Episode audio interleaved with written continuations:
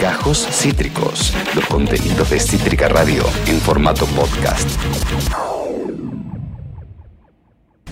Desde los 90 es uno de los rostros que hacen grande a la pantalla argentina. Series que marcaron histórica tendencia en la televisión lo tuvieron en sus elencos, pero no conforme con eso, también nos ensalzó con su talento en las tablas y en la música. Es un fuego vivo que enciende a quien se le aproxima.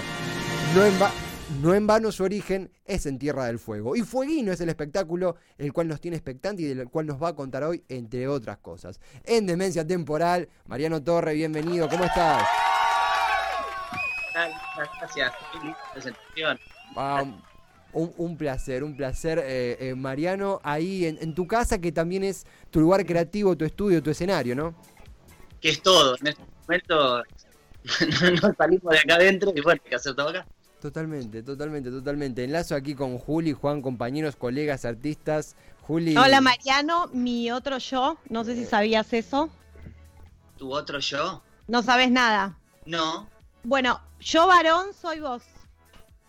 Ah, es verdad, pero nunca vi la foto. No lo dije yo, no, lo dijeron las redes sociales. Yo subí esta foto cuando me hicieron el face up y abajo había 20 comentarios que decía sos Mariano Torres, sos Mariano Torres. Entonces, eh, por supuesto que nos conocemos con, con Mariano y, y dije, puede ser, puede ser, pero puse en Google a ver, a comparar fotos y ahí me impresionó más. Porque así a simple vista no me doy cuenta que somos hermanos, pero con el face up sí. Mirá vos, quiero ver esa foto, por favor, que no la vi.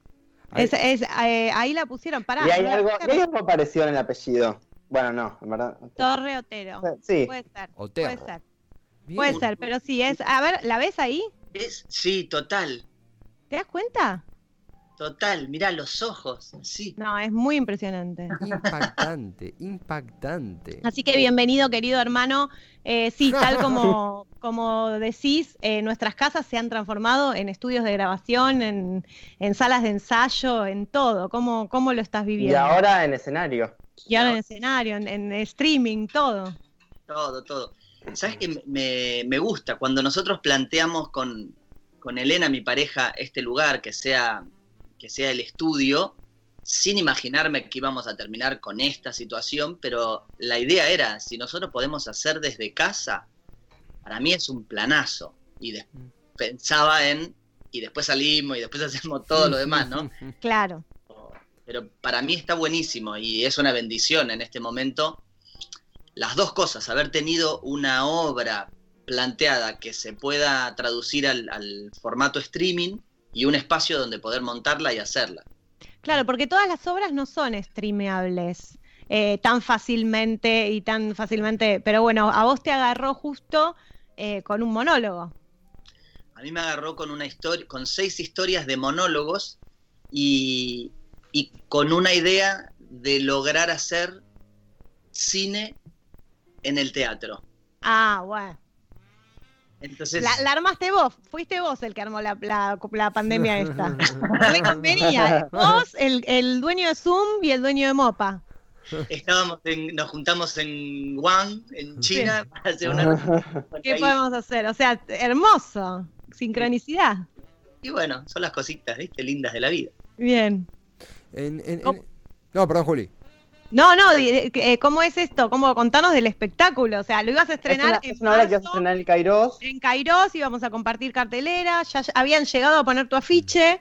El afiche, Eh, la escenografía, ya la habíamos Oh, montado, hecho la uh. punta de luces, estaba todo para ir al día siguiente y estrenar, y ahí dijeron, paremos la rotativa, todo el mundo adentro. Y ahí me puse a pensar, primero me quedé dos meses quietito, entendiendo qué pasaba, y después me puse a pensar cómo, cómo podíamos, qué pasaba si uno filmaba el teatro. Y ahí caí en la cuenta que ya está hecho y se llama cine, el teatro filmado. mm, Y entonces dije. ¿cómo hacemos que el cine se haga en vivo teatralizándolo?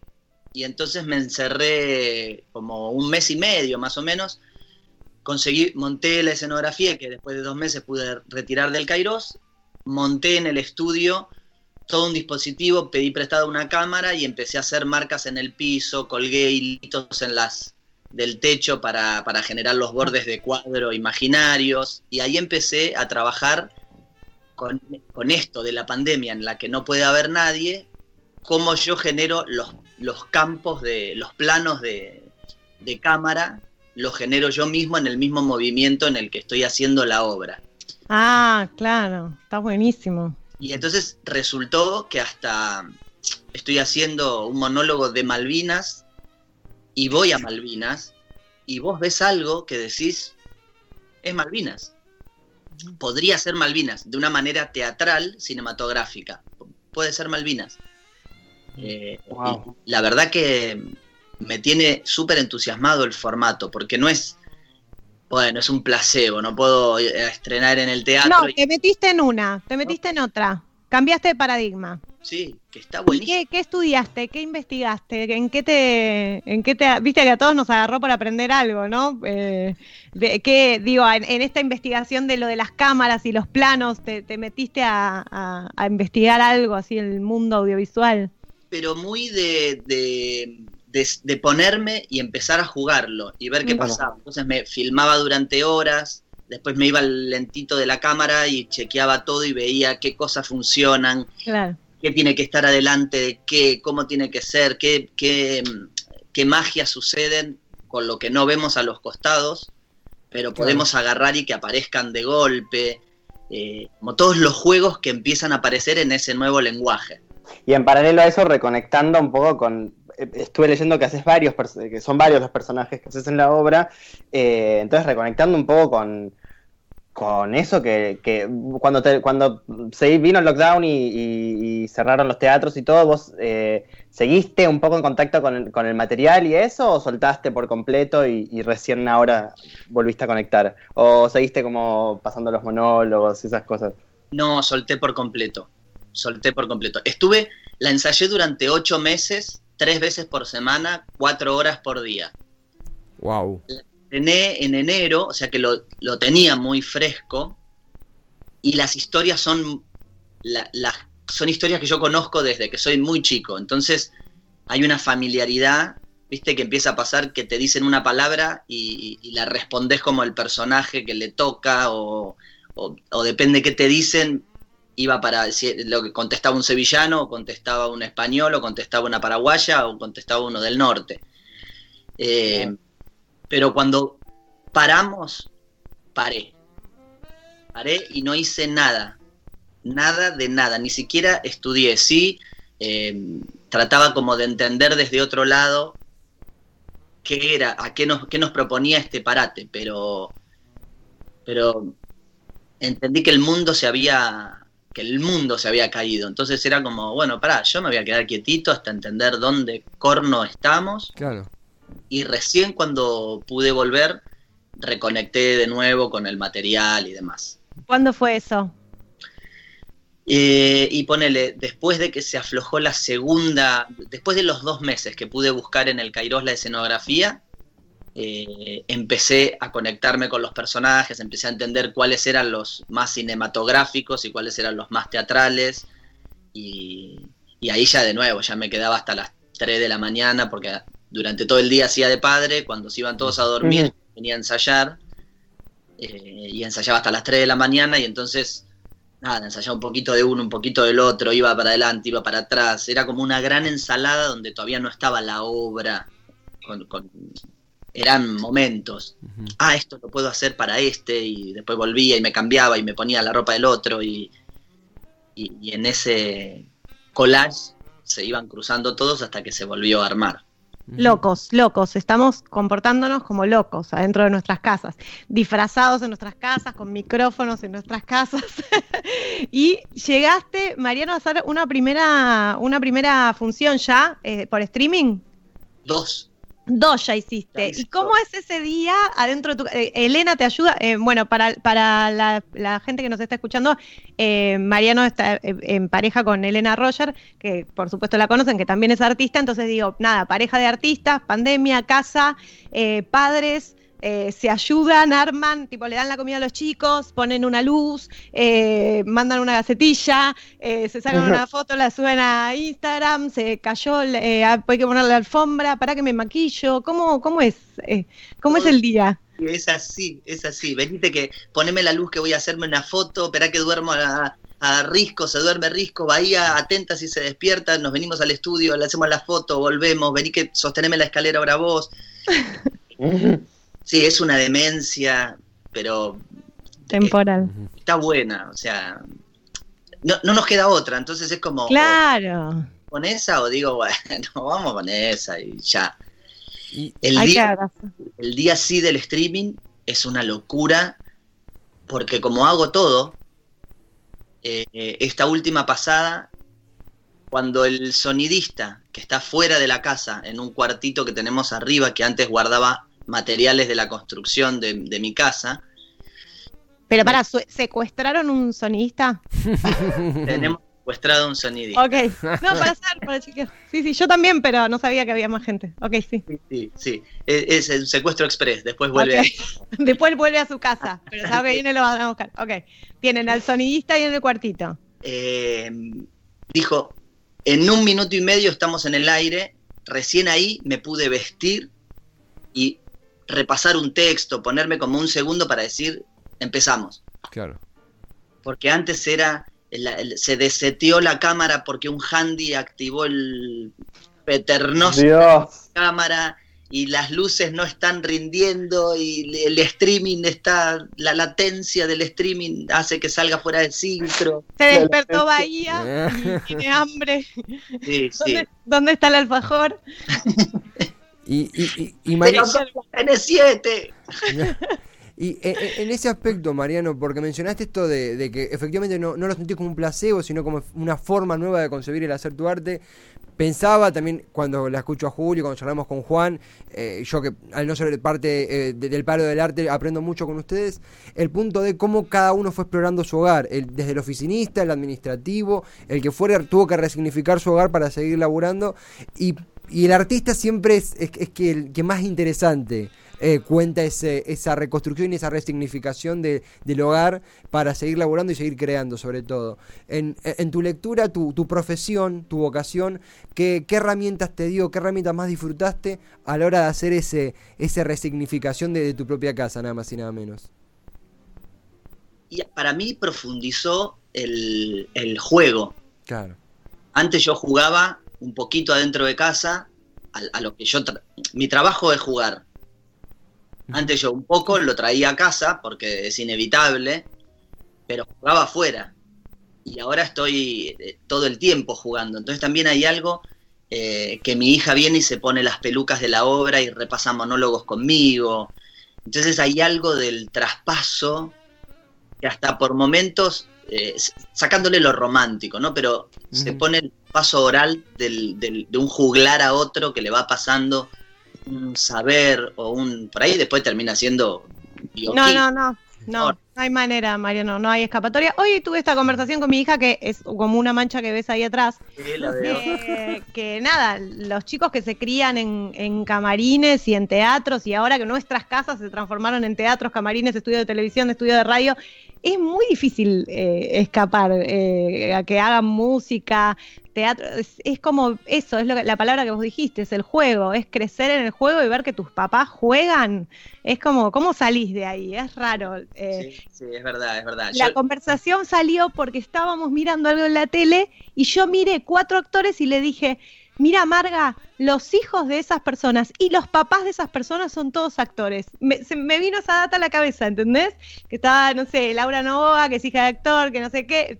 Tales, asocié y dije, mira, son todos hijos y, y padres de actores. Es re difícil y los pibes ahora que encima están chochos porque nos tienen 24 horas ahí, están metidos en nuestro laburo que les encanta porque opinan, porque se prueban las pelucas, como vos decís, te hacen propuestas de iluminación, olvídate. Y te digo que algunas se las tomé, ¿eh? de las propuestas, porque tienen una mirada que decís, "Ah, es verdad, no lo había pensado así, está bueno. Papi, ¿por qué en esta parte no haces no sé qué? Ojo, ¿eh? Después, bueno, te piden derecho de autor, te mandan al representante, quieren figurar en los títulos, ahí ya se ponen hincha pelotas, pero bueno. Ahí ya que se Sí. acabe la pandemia, andate, pibe. Claro. No, que vuelvan a la escuela ya. Sí, sí. Eh, Eh, pero sí, el otro día, por ejemplo, estábamos jugando afuera y, y me pide, me agarra dos palos para que juguemos a las espadas. Y yo era profesor de, de esgrima teatral. Y entonces le empecé a enseñar esgrima. Claro. Entonces, golpe estábamos tirando coreografías de esgrima, tiene seis. Y, y obviamente lo grabé, como ahora grabamos todo. Claro. Y es como fuerte ver, yo le decía, ahora ataco en primera, tercera, cuarta y sexta. Y, y podía. ¿Viste? ¿Ves? Y sí, ¿cómo salís de esa información? Es verdad. Y Le- cantaba ya. Bahía toca el piano, Ay, qué Wow. lindo. canta así todo el día en casa, medio que todo se resuelve. Somos lo, la, la, la, la familia, ¿cómo se llama? Somos una comedia musical. La Esa. familia Von Trapp. y todo se resuelve con una con un con una canción bien mal de, pero se resuelve con una canción pero lo que sí se copó con una aplicación de estas de, de- de- de internet y ya está tocando el piano a dos manos leyendo partitura Wow. Ah, bueno, Viole ah, en- empezó con una de internet. Después pasame cuál es la, la que está usando Bahía. Porque ta- nosotros también estamos acá con el piano, con la guitarra, ¿viste? Van pasando los días y uno anda con- dando vuelta con los instrumentos. con lo que se- y que está Es lindo, ¿eh?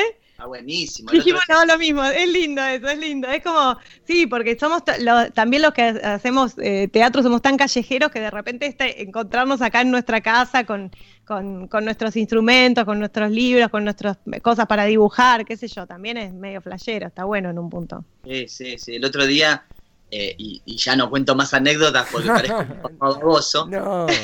pero porque me sorprendió esto. Estaba la mañana, no sé, estaba hinchando las pelotas, yo necesitaba hacer algo. Y entonces había un libro de Pipo Pescador que tenía la letra de una canción sobre las letras. Entonces le digo, mira, agarrá esta letra, andate arriba, inventale una melodía y, y me tu traes, me traes la canción hecha. Claro, entonces dije, me la saco toda la mañana, va a estar con el piano. A la media hora me dice, papá, subí.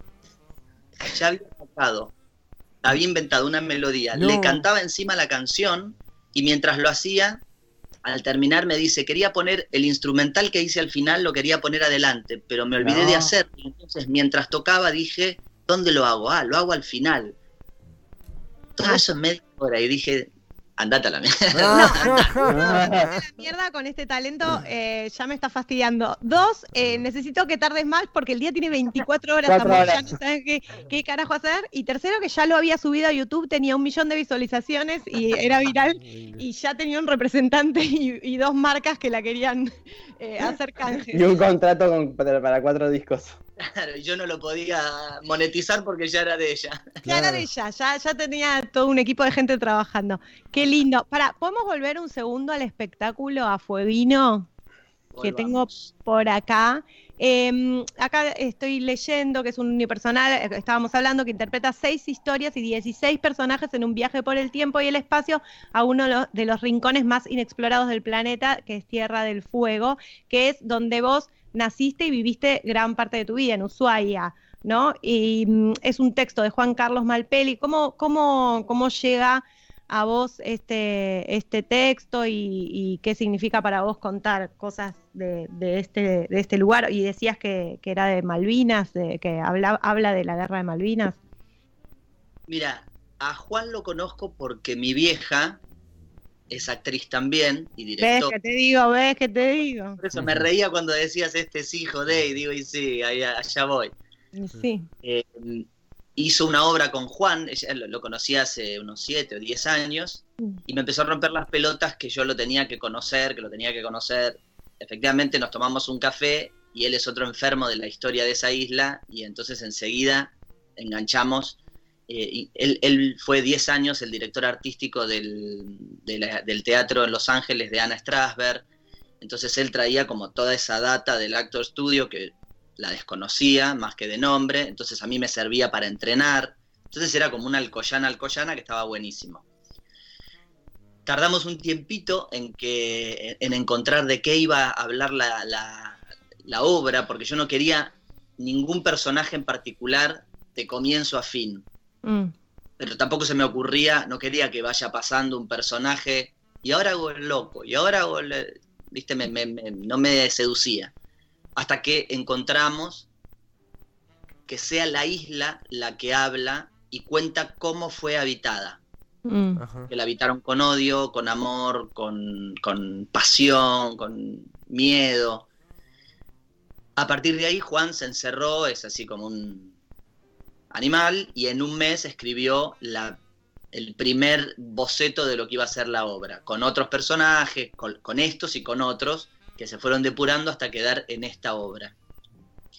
Y ahí empezamos a trabajar. Lo interesante de Juan es que además de ser el que la escribe y el que la dirige, hace, y lo hizo todo a partir de material de reciclado de otras telas, de vestuarios que él tenía y demás, todo el diseño de, de, la, de, la, de la puesta. Entonces yo ensayé estos de los ocho, siete meses con toda la utilería y el Ah. vestuario que iba a hacer. Entonces ahí empiezan a aparecer Eso es otra cosa. Los actores no estamos acostumbrados a eso. Es No. terrible cuando ensayás ocho meses y el último día aparece el vestuario, las cosas y no sé qué, y decís, ah, chicos, bueno, pero así es otra cosa. o sea, hiciste todo.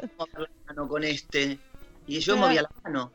Bueno, en esto estuvo construido al revés. Y eso está buenísimo. Hermoso, porque se arma el, el cuerpo del personaje, es otra cosa. Claro, lo creás a partir de eso. Yo tengo, hay algunos muñecos que utilizo y yo los creé mirándole la cara. Entonces, la voz es la voz de él, se mueve como se tiene que mover, Claro. ¿viste? Y además yo llegaba a las 3 de la mañana de algún lugar, eh, me metía en el estudio porque venía, venía en el auto con una idea y ensayaba con el objeto real eso que se me había ocurrido y después me iba a dormir. Y, y- y Mariano, en, en este punto, eh, porque Fueguino tiene que ver, como decía Juli, tiene que ver con tus orígenes, tiene que ver también con, con el, caso Malvinas. Eh, corregime si me equivoco, vos tenías 5 años, 6, 5 años cuando, cuando ocurrió el conflicto en el 82. Eh, ¿Hay algún, algún, algún recorrido por esa infancia tan cercana al conflicto bélico en, en el sur de nuestro país? ¿Es más bien una, una reinvención de lo mismo? ¿Hay una lectura, una revisión de, de, tu, de tu vínculo con, con esos tiempos tan particulares y tan turbulentos?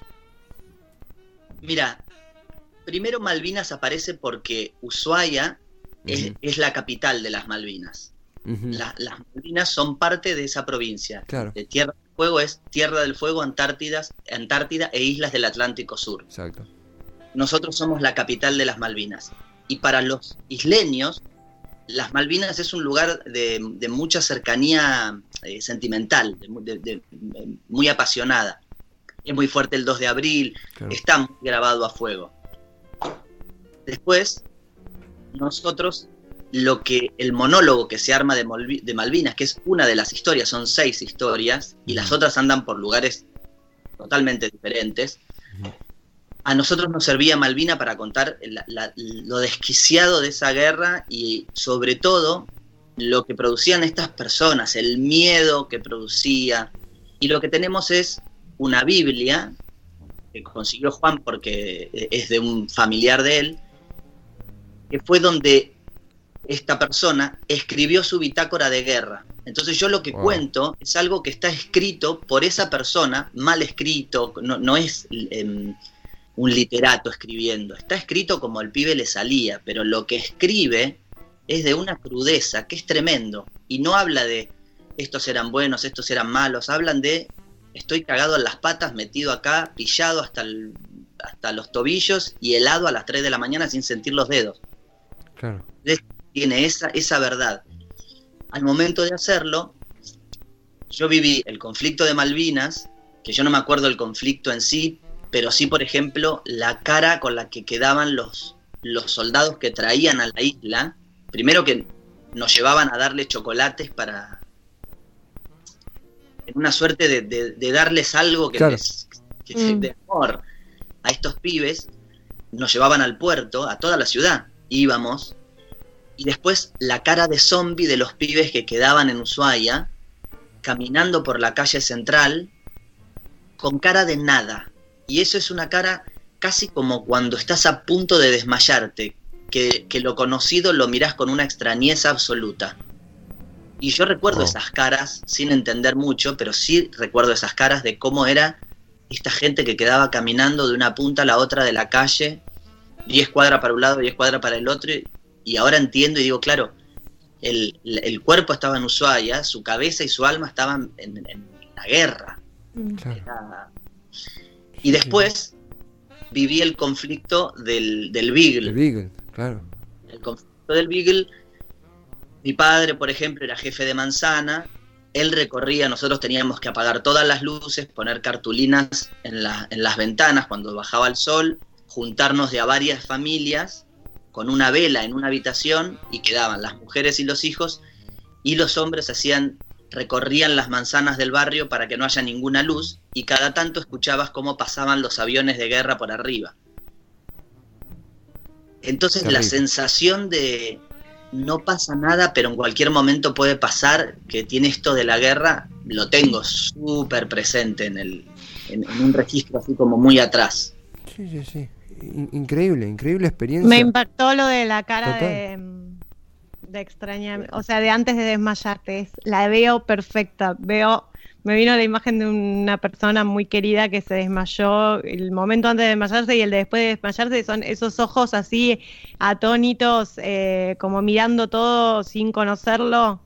Es impresionante, impresionante. Es impresionante, sí, no me las borré nunca más y me di cuenta cuando empecé a hacer este monólogo. Cuando empecé a hacer esto, empecé a recordar y a unir por qué eran esas caras, que eran tan fuertes que me impactaron en la memoria teniendo 5 o 6 años. Mm.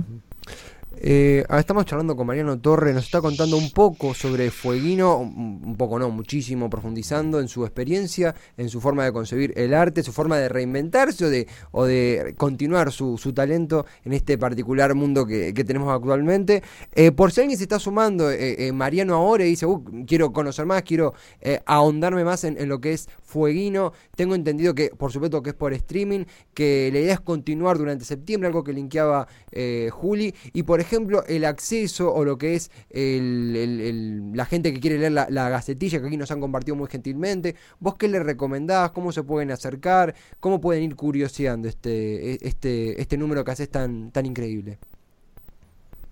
Mira, eh, estamos haciendo eh, toda la comunicación fuerte, es por más allá de, la, de, de los medios de comunicación, es por redes, o sea que entran a mi, a mi Instagram, que es eh, arroba Mariano Torre OK, o al de la obra, que es Fueguino la obra, y ahí van a tener un poco un panorama de qué se trata, y días y horarios, y después entran a nubecultural.com, que Claro. es un centro cultural virtual, y ahí van a tener, tienen la boletería y un montón de espectáculos y de talleres y de, de- de- de actividades. Entran a la boletería y ahí ya pueden ver bien de qué se trata, sacar su, entra su código y, y disfrutar de la función el sábado. Los sábados de septiembre. Los Son, sábados. son en vivo, son en vivo, ¿no? Sí, sí, sí. Claro, toda esta locura. Lina, por favor, qué vértigo. No, eso, eh, nervios, ¿no? Eso- O sea, esos es- cinco minutos previos es nervios como en el teatro. Pe- muchísimo más. En el teatro no me daba nervios cuando la estrené en Ushuaia y acá es muchísimo, porque en, en el teatro el feedback de la gente empieza a hacer que uno se calme y diga, Sí. "Ah, están Sí. conmigo, estamos juntos, Sí. vamos contando esto. Sí, total. Seco que te mira y vos decís, soy un tarado actuándole a un... Soy un tarado. No sé, Total. ¿viste? Pero Y, y cuando volviste, cuando arrancaste a hacer todo este proceso de, de, de- de traducción a este nuevo lenguaje cinematográfico, teatral, streaming, en vivo, etcétera, eh, te, ca- te- te veías, te, te empezaste a ver en los ensayos, porque viste que, que a mí, yo estoy haciendo una, una obra por Zoom también, y a mí lo que me flashea un poco de eso es, bueno, aparte lo que yo hago es, es, eh, con cámaras y como si fuese una videollamada, entonces me veo constantemente. El control constante de lo que estoy haciendo me parece muy, muy flashero.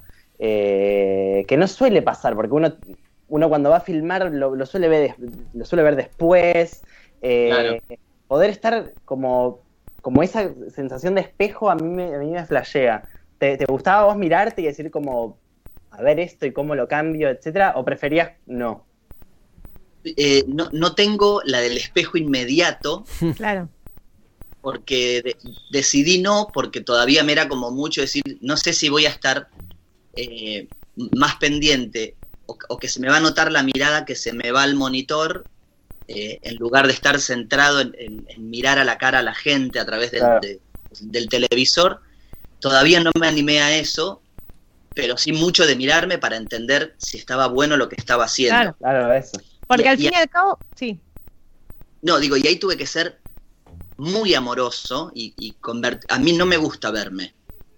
Raras Sí. excepciones digo, acá Sí. estuve bien, en, en las otras me doy con un caño. Y en esta lo que aprendí es, mm, a nadie le importa, hablando de mí, a nadie le importa lo que pensás, Mariano, sobre vos mismo. Es qué funciona y qué no. Y entonces dejé ¿qué de juzgarme. Ah, esto, está- esto sirve, esto no sirve. Y, Sí, y eso empezar fue a verte. Y un poco el ejercicio como- de autodirigirse, eso me parece Sí, eso, total. divertido. Pero como- digo, empezar a verte como un, como un objeto de, de trabajo y de creación y no el ego todo el tiempo mirándose.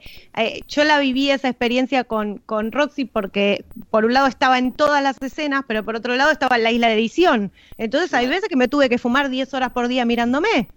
Y eso, digo, es un cachetazo directamente al, al- al ego, porque en un momento tenés que dejar de mirarte si sos vos, si actuaste bien, si está acá, si estás linda, si estás fea, si se me vio la papá, si qué mal dije este texto, me equivoqué, y empezás a ver un objeto de creación, un elemento como si fuera una guitarra, si suena bien, si suena mal, técnica pura, y basta de, de opinión, y basta de, de cosas. Y eso también pasa cuando uno empieza a ocupar otros roles fuera, digo, en esto vos tuviste a alguien que te dirigió, pero ahora estás trabajando vos como director, como dice Claro. Juan. Claro. O sea, hay una mirada tuya donde tuviste que dirigir las cámaras, donde tuviste que secuestrar a un sonidista, donde tuviste que hacer un montón de cosas. Que, que nada, que lo- lo- te lo montaste vos, digamos. Te pone en un lugar de creador de mucha más responsabilidad, más poder y que te pide salir de ese chiquitaje de, ay, estoy actuando bien, estoy actuando mal, dale, vamos, hay que sacar esto adelante. Sí, sí, sí. Fu- Fuiste, pero así, clarísima. Sí. Y está buenísimo porque esto me lo llevo para de acá en adelante. Claro. Claro. Luego Claro. me en el orto, no funciona. Lo que importa es. Y, y también hay algo de decir, ya está. Como eh, siempre decimos, no importa lo que piense la gente de uno. Bueno, mentira, hay un lugar que nos importa. Y si no, no tendríamos ese ego y si no, no, no, no nos pondríamos No adelante. estaríamos actuando. Y entonces ya aceptarme y decir, ya la gente te aceptó. ¿Entendés? Hace. 20 años que trabajo. Ah. Listo. Ya me, me aceptó. Ahora ahondo en esto que decís vos. Ahora soy la guitarra y la tengo que afinar lo mejor posible. Punto. Ya está, ya está. Hermoso. Y después hay, hay mucho con respecto a eso. Mi maestro Raúl Serrano decía, si les crees cuando te dicen que estás bien, les tenés que creer cuando te dicen que estás mal. Entonces, nada, aprender a desapegarse de la opinión ajena también es aprender a, pe- a desapegarse del aplauso, aprender a, a desapegarse del elogio. Cuando uno realmente se transforma en guitarra, por decirlo de alguna manera, eh, deja de, de escuchar tanto para bien, para mal y de tener esos subidones de autoestima de la rompí, soy una mierda, arriba, bueno, Sí. nada. Hoy toqué, hoy canté, hoy actué. Eh, eh, quedaron ravioles, me comería unos ravioles fríos parados en la, en la cocina. Ah, Sí, sí, total, total. Es así. Y eso está buenísimo aprenderlo. Y Mm, nada, estamos en esa. Sí, sí, es eso. Mariano. Soltar, nos podemos tatuar soltar también. Sí, después hay que hacerlo. Mariano, eh, nadie está soltando nada, vamos, vamos. Aquí Habría que ir a chequear a todos los que se tatuaron a ver si qué soltaron. A ver, de- decí la verdad, decí la verdad.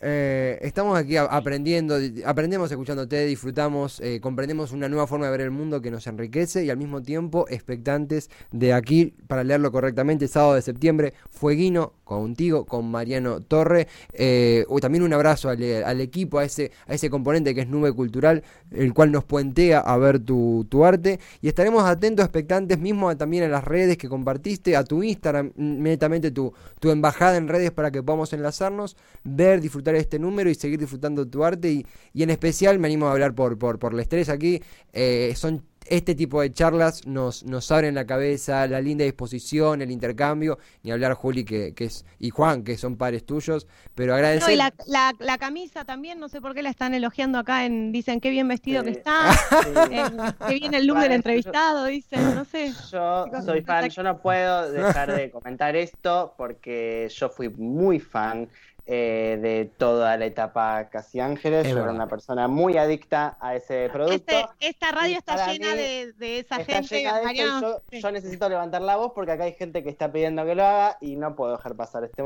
esta oportunidad. Nada, Bien. tenía que... que- El- en la cabina de la radio hay gente que, que tuvo problemas de adicción fuerte con Casi Ángeles, así que vamos a también a hablar en nombre de ellos y agradecerte también que Adicción fuerte, fila Sí. 1 en el Gran Rex, revendedores, mafia, todo.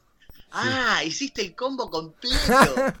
Sí, yo estaba en, yo estaba en la mafia de los revendedores.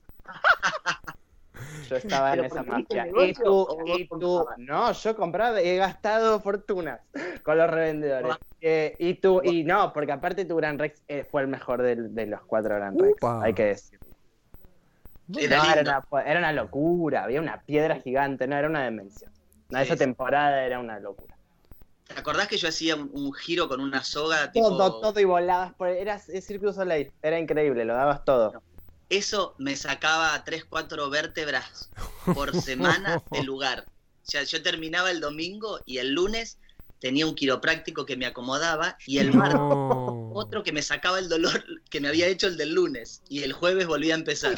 Toda la gente que trabajó con Chris cuenta anécdotas así que le sacaban cosas del lugar. Es que hacían aparte 180 funciones por día casi, Eh, entonces era una demencia. No, eh, pero lo vuelvo a hacer. Lo hacía feliz de la vida. Qué Qué bueno, lindo. qué bueno. Qué lindos Sí, recuerdos, qué linda memoria y que totalmente adhiero aquí a Juan Cabotti. Juan, gracias por... Me, me sacaste un peso encima a mí también, gracias por mencionarlo porque No había que decirlo. ta- también soy No- fan. No, se podía seguir. No, no, no aguantaba. Eh, qué, qué- qué tiempos, qué lindo. Y qué también lo que viene, lo que viene que es Fueguino. Allí estaremos, Mariano, y en serio, gracias por, por abrirte, por abrirnos las puertas de tu casa y lo vas a volver a hacer en streaming, así que en cualquier momento cuando pase esto nos tenés ahí merendando todos juntos a esta altura. Tevi, ¿no me dejas una pregunta más? Sí, por favor. No, porque me interesan las opiniones de, de- de Mariano, porque además de artista, es una persona que tiene eh, sus posturas frente a la vida, filosóficas, ideológicas, eh, como quieran llamarle, y me interesa escucharlo. Eh, ¿Qué pensás del momento que estamos viviendo y cómo vamos a salir de esto? O sea, ¿de qué te agarrás? ¿En qué sostenés un- una, una fe, un optimismo? ¿O estás en el nihilismo absoluto? ¿En qué estás en el plano espiritual, político, filosófico de la pandemia? Eh, político abstraído completamente, creo que no es ese el camino que nos, creo que es más el camino que nos está hundiendo que el que nos va a sacar. No, no tiene que ver con los partidos políticos, sino con el sistema que, que- que llevamos adelante. Creo que hasta que no cambiemos el sistema, mm, no, no es por ahí, o no me vibra a mí que sea por ahí. Creo que lo que hizo esta pandemia, sobre todo, es mostrar la caca que nosotros tenemos adentro. Y entonces es quédate en tu casa y te vas a ver todo. Y vas a tener que tener las relaciones con los familiares que te hiciste el boludo por no tener. Y vas a ver, y no te vas a poder escapar de cómo están quemando los humedales, el Gran Chaco, para, para después poner eh, eh, Córdoba, para después poner produ- producción agropecuaria de, de- de- de soja y traer los chanchos. Y por otro lado, creo que todo eso, eh, ya en un plano un, un poco más energético, uno es el que decide con qué, dónde vibra. Si vibro en la queja y en el bajón y qué, o vibro en, lo que sí está bueno de lo que está pasando. Que Fueguino es una de esas cosas, lo que hablábamos de los hijos es otra de esas buenas cosas, eh, relaciones humanas que, aunque sea a la distancia, volvieron a ser, che, hace mucho que no hablo de vos, quiero tomarme el tiempo, saber cómo estás, que no lo hacía. Eh, yo no, no tengo idea sobre la humanidad. Yo sé que voy a salir más amoroso de lo que entré y más consciente de lo que entré. Del resto, eh, e- e- espero salir en, en- No, voy a decir, y sé que voy a salir en una vibración en la que todos los que estén vibrarán ese lugar. Muy lindo, Mariano. Bueno. Muchísimas gracias, muchas gracias. Que así sea. Gracias. Ojalá eh, continuemos en esa, en esa sintonía. Y de nuevo, gracias por abrirnos la puerta de tu casa para una entrevista, para Fueguino, para. Sos, sos muy, muy, muy, muy generoso y estaremos atentos. Los sábados de septiembre, digo bien, Fueguino eh, con Mariano Torre. Y también un gran abrazo a la gente de Nube Cultural que nos puentea para disfrutar este arte. Y a vos por este hermoso tiempo que nos has conseguido, Mariano. La rompiste. Muchísimas gracias. Gracias, placer. Y yo también lo tengo que decir, soy fan de Roxy. ¡Eh! Gracias, Mariano. Muchas gracias. Gracias. Placer. Un placer, Mariano Torre, eh, actor, artista, eh, fanático de Roxy. Acabas de escuchar Gajos Cítricos. Encontrá los contenidos de Cítrica Radio en formato podcast en Spotify, YouTube o en nuestra página web.